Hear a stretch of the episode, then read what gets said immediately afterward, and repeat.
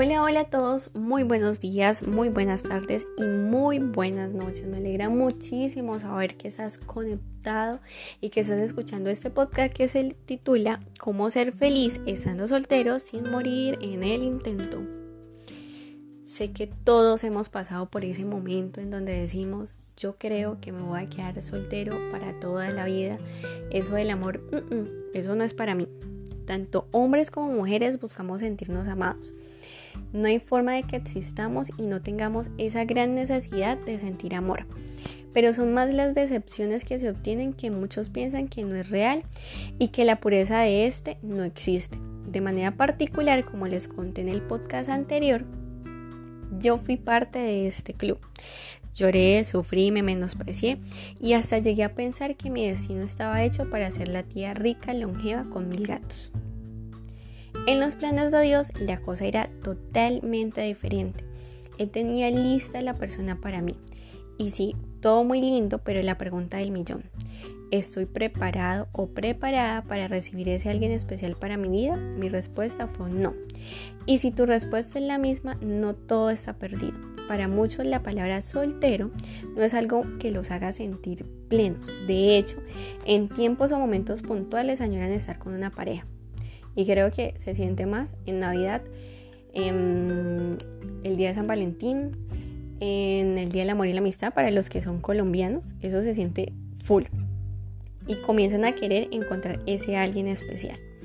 He escuchado muchas personas decir que se les está pasando el tren, como referenciando que la vida se les está pasando sin poder estar con la persona correcta.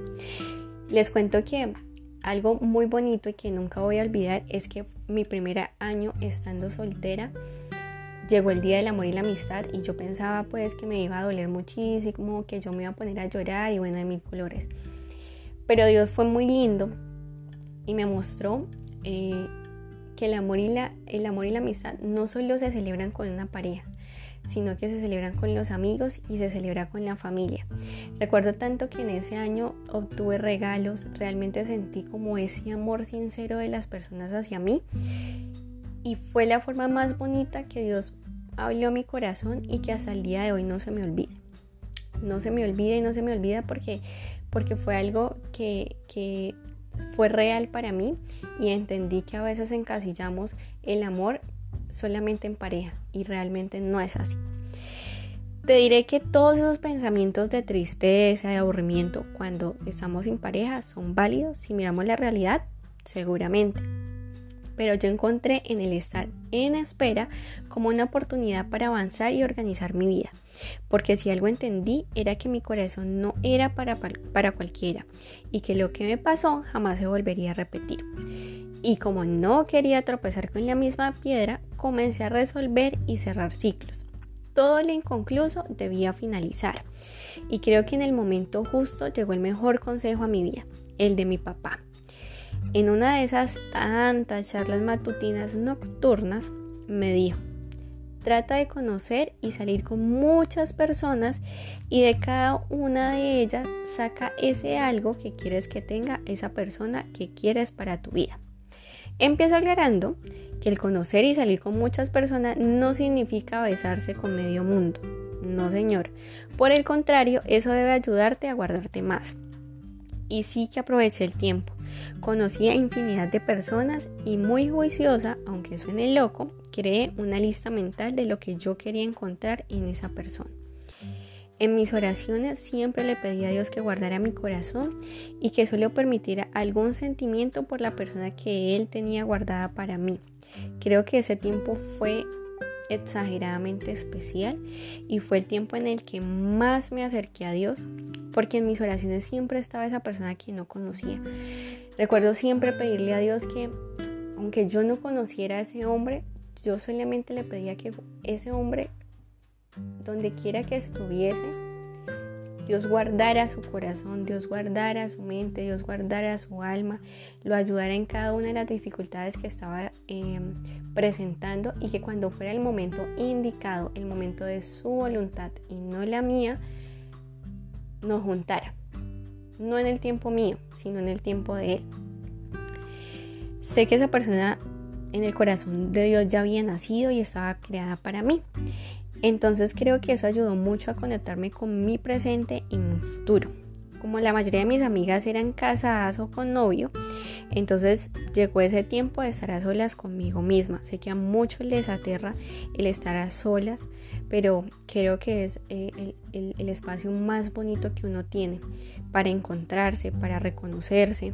Y durante ese tiempo comencé a descubrir en mí cosas que me gustaban hacer, como lo es tomar un café en cada una de sus presentaciones en cualquier centro comercial observando a la gente caminar. O simplemente acompañaba ese momento o ese espacio con un buen libro. Salía a comprar ropa, accesorios, zapatos y lo hacía sola. Sola, solín, solita. Y no fue costumbre, se convirtió en uno de mis pasatiempos favoritos. Eh, creo que eso es lo más relajante para mí. Es, es, como ese espacio de tranquilidad y aprendí a conocerme y a recuperar lo que había dejado caer. Me proyecté, me comencé a arreglar para mí y empecé a perdonarme por cada cosa que hice, me hice y permití que me hiciera. Cambié hábitos y salí muchísimo más con mis papás y mi familia. Dediqué tiempo a mi presente para construir un futuro y sin mentir, no sentí la necesidad de estar con alguien y ahí lo entendí todo. No buscas estar en pareja porque te sientas solo, porque quieras, quieras colocar en otros el peso de tu felicidad, el que tiene que hacerte feliz o es que tiene que completarte. Eso es un error y hace que todo lo que ves cambie. Entonces esa persona se vuelve tu centro, tu felicidad y forma una dependencia que no puede existir porque se vuelve tóxico y empiezan los celos y el control a apoderarse de ti. Recuerda, todo lo que es de Dios trae paz y tranquilidad tanto para ti como para tu alrededor. En el próximo episodio de este podcast estaré dando la continuidad y conclusión a este tema.